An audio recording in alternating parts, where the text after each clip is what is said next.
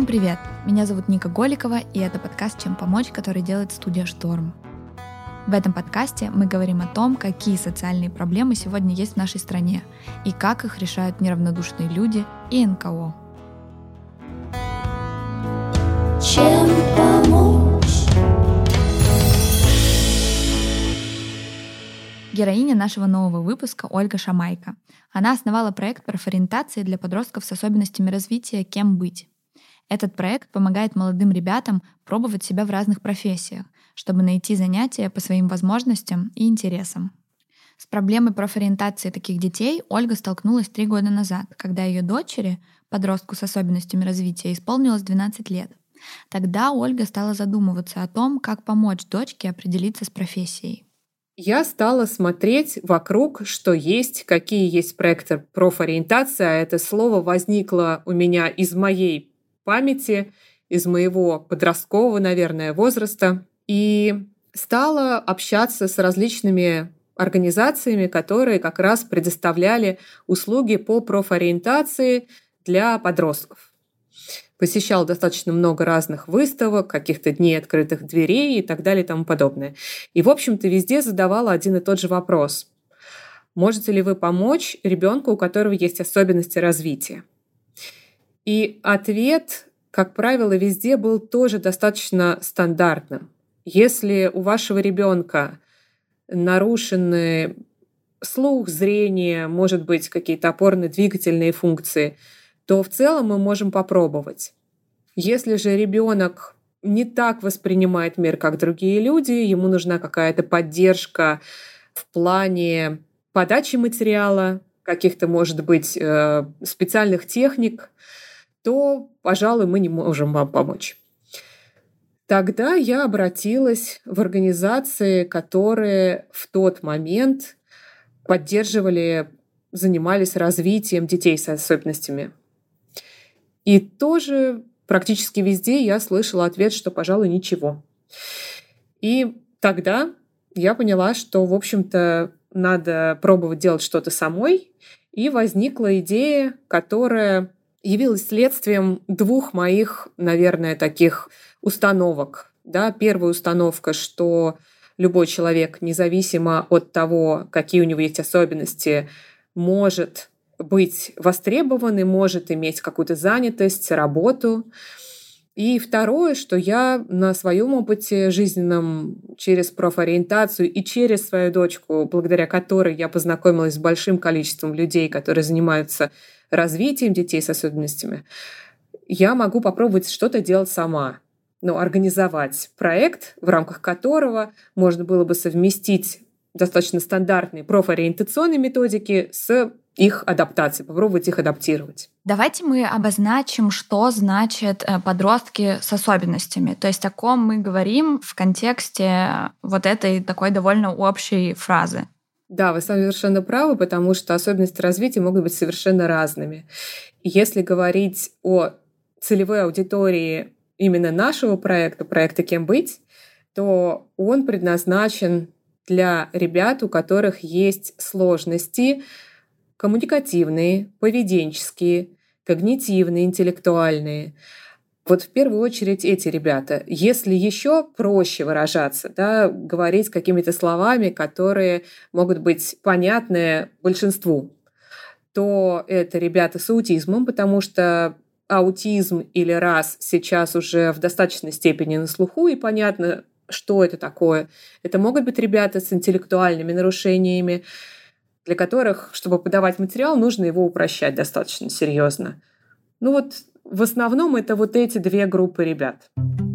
Когда Ольга запускала проект, она обратилась к психологам-профориентаторам и специалистам по работе с детьми с особенностями. Ей было важно, чтобы они могли работать именно с теми сложностями, которые есть у ребят.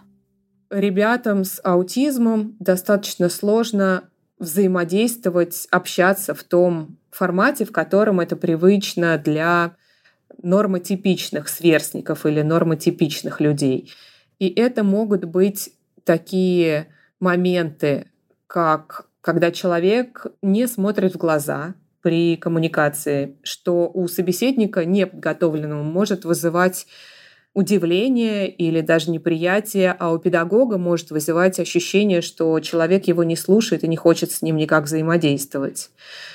И это могут быть определенного рода сложности, связанные с невосприятием большого количества информации, представленной в письменном виде, например, да, большого количества слов. Поэтому то, что мы стараемся делать, мы стараемся, во-первых, максимально переводить наши материалы в ту форму, которая будет по силам для усвоения ребятам, то есть больше наглядности, больше картинок, меньше слов, упрощение языка. Очень часто, когда мы начинали или когда к нам приходят э, представители разных профессий, много используется специфических терминов, например. И если зачастую нормотипичный подросток ну, постарается, во-первых, не показать что ему непонятно, или попытаться догадаться по контексту, то ребята с интеллектуальными нарушениями, ребята с аутизмом могут в эти моменты просто отключаться, потому что непонятно, потому что что-то стало таким барьером для коммуникации. Кроме этого, это могут быть какие-то вещи, связанные с дополнительными раздражающими факторами. У ребят с аутизмом часто существует сенсорное, особое сенсорное восприятие. И поэтому, когда э, мы приходим, например, в организацию, где готовят еду какой-нибудь там, или, например, нам предлагали попробовать посетить цех, шумный цех. И вот мы понимали, что для некоторых из наших участников это может вызвать такую сенсорную перегрузку, им будет очень тяжело. И в каждом индивидуальном случае мы просто подбираем какие-то наиболее комфортные ситуации или наиболее комфортные форматы проведения занятий для того, чтобы ребятам было комфортнее. По официальным данным, за последний год количество детей с особенностями развития, учащихся в обычной образовательной школе, увеличилось на 17%. Но, по словам Ольги, учебы в общеобразовательных школах для таких детей недостаточно для самоопределения. Хочется немного, наверное, чтобы такая более ясная была картина. Подростки с особенностями, если не брать вот в расчет там такие проекты, как ваш, то в какой ситуации они находятся, ну вот как раз там 16-18 лет, какие возможности э, у них есть вот с точки зрения просто гражданина в России? Еще во время школьного обучения есть определенный водораздел с точки зрения образовательных траекторий. И этот водораздел — это наличие или отсутствие интеллектуальных нарушений у человека. Потому что если у ребенка есть интеллектуальные нарушения, они выявлены, и в этом случае он обучается по определенной программе школьной и получает по завершении своего школьного обучения, которое может длиться 12 лет, до 12 лет может человек учиться в школе, он получает свидетельство. И с этим свидетельством он может поступать в колледжи, которые принимают ребят именно с этим документом об образовании. У этой траектории есть с одной стороны, свои плюсы, потому что она так простроена, с другой стороны, есть свои минусы. А минусы заключаются в существенной узости тех профессий, которые подвластны ребятам. Как правило, сейчас им предлагаются профессии ремесленного плана. Это швея, для мальчиков столер. Из наиболее востребованных таких это может быть профессия озеленителя, какая-то кулинарная стезя. Ну вот, пожалуй, и все. То есть перечень их профессий очень-очень сильно ограничен. И, к сожалению, совсем не включает в себя никакие профессии, именно профессиональное образование творческого плана. То есть ребята не могут э, заниматься музыкой или изобразительным искусством или хореографией, несмотря на то, что у очень многих из них есть к этому интерес и даже таланты. Вторая образовательная траектория для тех ребят, у которых нет интеллектуальных нарушений. И очень часто это могут быть ребята с аутизмом. И немало примеров, когда у человека есть сложности коммуникации, в коммуникации или в поведении, но при этом интеллектуально он абсолютно сохранен или даже более чем сохранен. Таких примеров немало. Такие ребята учатся по программе, в общем-то, точки зрения наполнения обычной, да, она может быть адаптирована для ребят с аутизмом, но потом они сдают обычные экзамены. Они могут закончить 9 классов, могут закончить 11 классов, э, сдать э, ОГЭ или сдать потом ЕГЭ и поступить в колледж или в ВУЗ.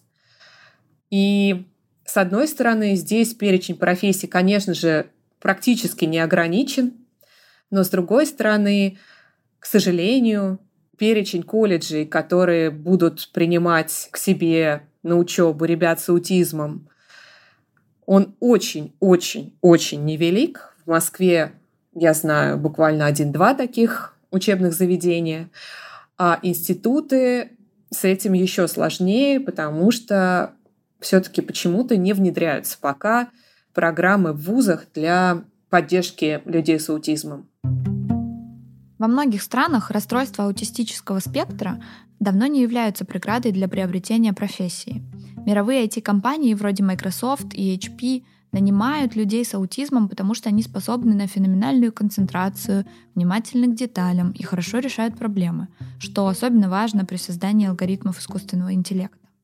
А чтобы им было проще устроиться на работу, собеседование проходит не вживую или по видео, а по электронной почте – а развернутые вопросы заменили на те, где можно ответить кратко. Поэтому круто, что и в нашей стране появляются проекты, которые помогают детям с ментальными особенностями найти свое дело. Давайте поговорим про программы проекта. Вот, наверное, одна из таких самых основных — это встречи с представителями разных профессий. Я правильно понимаю? Да, что это за профессии? Как вы выбираете, кого позвать, кого пригласить, э, про какую профессию рассказать? Вот как э, эти профессии отбираются, по какому принципу и как эти встречи происходят? У нашего проекта действительно несколько программ. У нас есть программы онлайн-курса и программы очного курса. И, естественно, в каждой из этих программ мы стараемся не только давать ребятам какую-то информацию о мире профессии, о том, как подготовиться к этой своей профессиональной жизни будущей и как вообще разобраться в себе, но кроме этого, конечно же, приглашаем представителей разных профессий. И здесь у нас тоже есть несколько форматов. Есть формат, когда мы приглашаем к себе профессионала. Это может быть человек из профессии, о которой ребята нам заявили в самом начале, потому что мы зачастую, в общем-то, спрашиваем у ребят, кем они видят себя в будущем, таким образом, как бы собирая запрос. И вот недавно мы приглашали к себе, например, историка или такая достаточно тоже востребованная профессия среди юношей особенно. Это специалист в области IT, которых, конечно, большое количество, но пока вот так обобщая. И таких людей, которые просто зачастую работают сами на себя, мы можем пригласить к себе в гости для проведения мастер-класса. Это может быть в онлайне, это может быть очно и так далее. Но есть и другой вариант. Это вариант экскурсии, когда мы приходим куда-то это может быть офис, это может быть ресторан. Это место, где сразу собраны представители нескольких профессий. И это, конечно, значительно более интересно для ребят, потому что дает им возможность не только познакомиться непосредственно с человеком, который выполняет ту или иную функцию, но еще и оказаться в пространстве, в котором можно работать. И очень яркие примеры у нас были. Начинали мы наш проект. Одна из наших первых таких экскурсий была экскурсия в Связной, в офис Связного в Москве. И я помню абсолютно ошарашенных ребят, потому что у Связного классный офис, там есть зимний сад, там есть офисные пространства. Когда ребята ходили и удивлялись, они были просто поражены, что в таких условиях можно работать.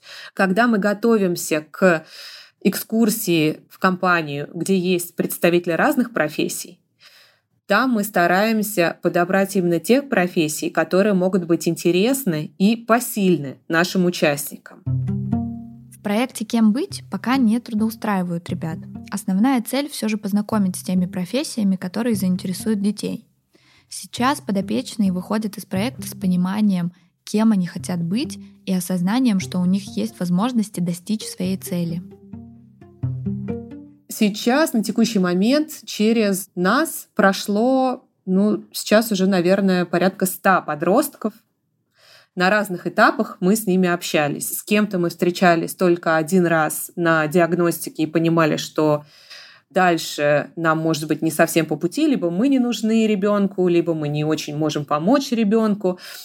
Но были среди них и те, кто потом шел на наши курсы онлайн или офлайн, и у нас прошло, по-моему, 8 уже таких вот трехмесячных курсов. А что происходит на этих онлайн и офлайн курсах? Мы рассказываем ребятам о тех профессиональных направлениях вообще, которые существуют. Есть разные методики представления этих направлений. И помимо рассказа, естественно, мы стараемся делать так, чтобы ребята пытались связать эти профессиональные направления со своими интересами и возможностями. Поэтому каждое наше занятие содержит две части. Первая часть — это, собственно, непосредственно профориентационная, где ребятам ну, скажем так, дается материал, он, естественно, не в виде лекции, а в виде, особенно если это онлайн, где достаточно сложно удержать внимание человека, это дается в виде интерактивных различных занятий или квизов, или игр и так далее и тому подобное.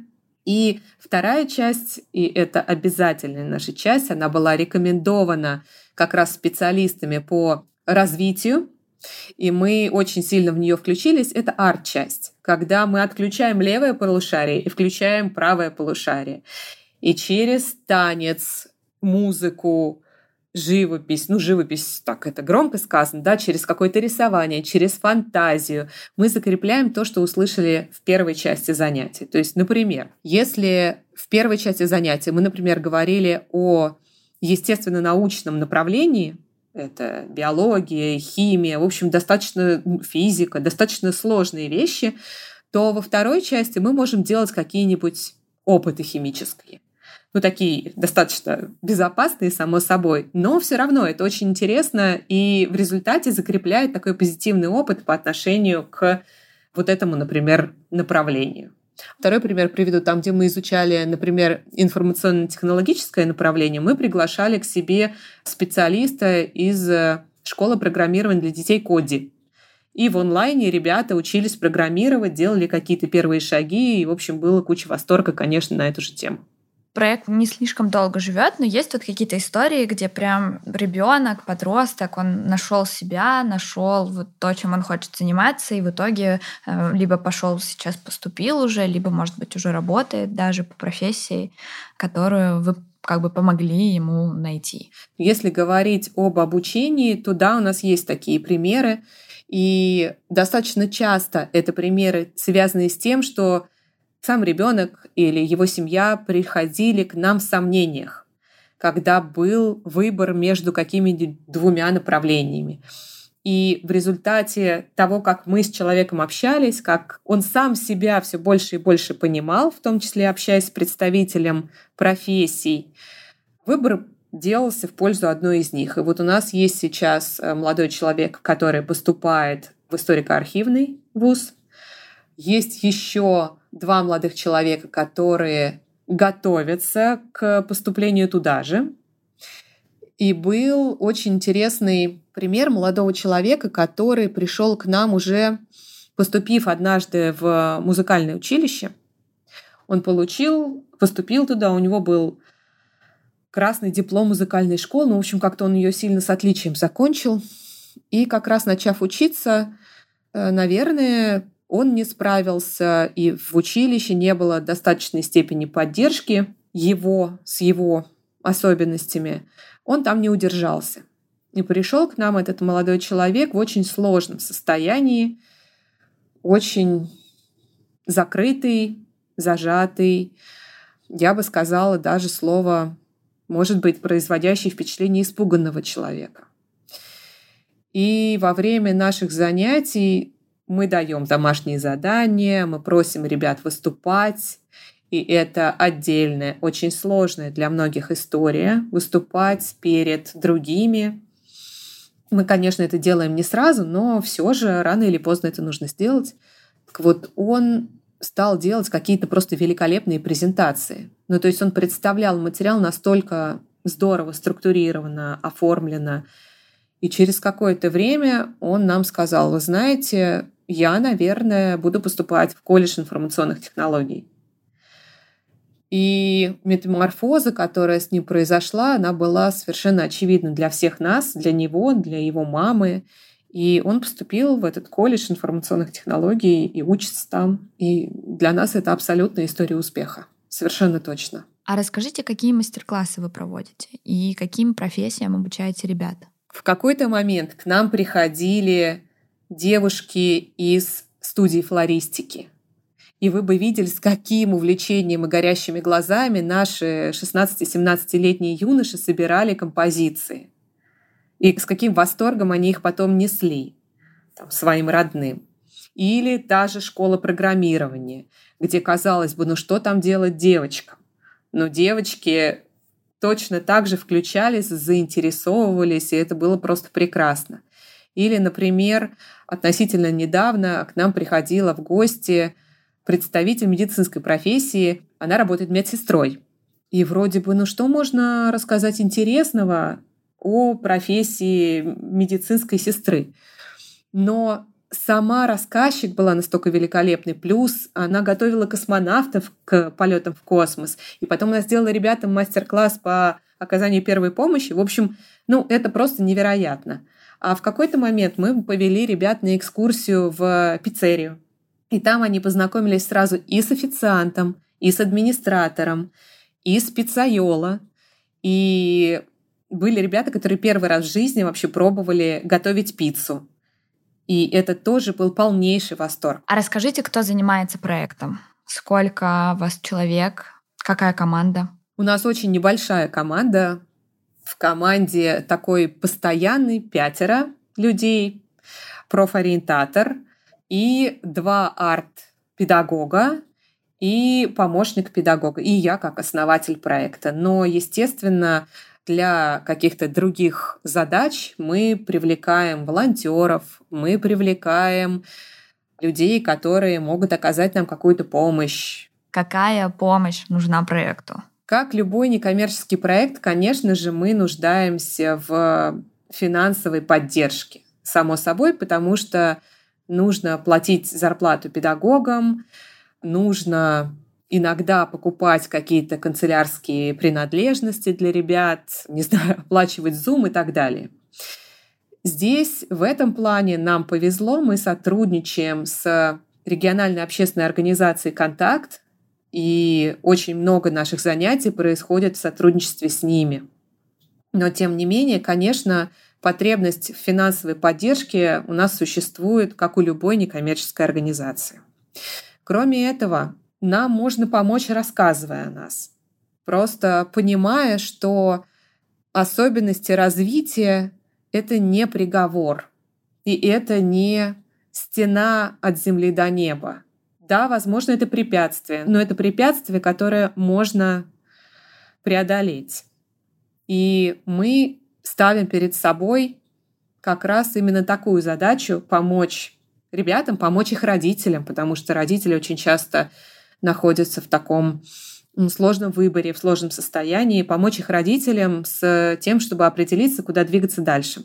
Поэтому, конечно же, нам очень хотелось бы, чтобы как можно больше людей узнало о нас, чтобы как можно больше семей с э, детьми с особенностями развития о нас узнали, чтобы как можно больше компаний, бизнесов, частных профессионалов о нас узнали и пришли к нам, например, с предложением о проведении экскурсии, о проведении мастер-класса, о том, чтобы рассказать или показать ребятам о том, что означает их профессия. Ну вот, наверное, это вот самые главные просьбы, с которыми мы можем обратиться к аудитории. Класс. А ваша дочь придумала, кем она хочет быть? Ох, это сложный вопрос. Не хочу показаться сапожником без сапог, но мнение моей дочери меняется с высокой скоростью, поэтому она уже перебрала немало профессий, от повара до экскурсовода, помощника педагога. В общем, пока мы еще не определились. на самом деле это тоже совершенно нормальная ситуация. И вот спасибо вам за этот вопрос, потому что очень часто мы говорим ребятам вот о чем. Современный человек, и это уже ну, доказанный факт, в своей жизни меняет, ну, примерно четыре разных профессии. И речь не идет о карьерном росте из э, младшего бухгалтера в среднего бухгалтера, в старшего и в главного бухгалтера. А это, ну, например, я. Мое первое образование педагогическое. Мое второе образование экономическое. И я 20 лет проработала в банковской сфере. А после этого я стала работать э, в некоммерческой сфере и более того, в области, связанной с помощью людям, семьям с особенностями развития.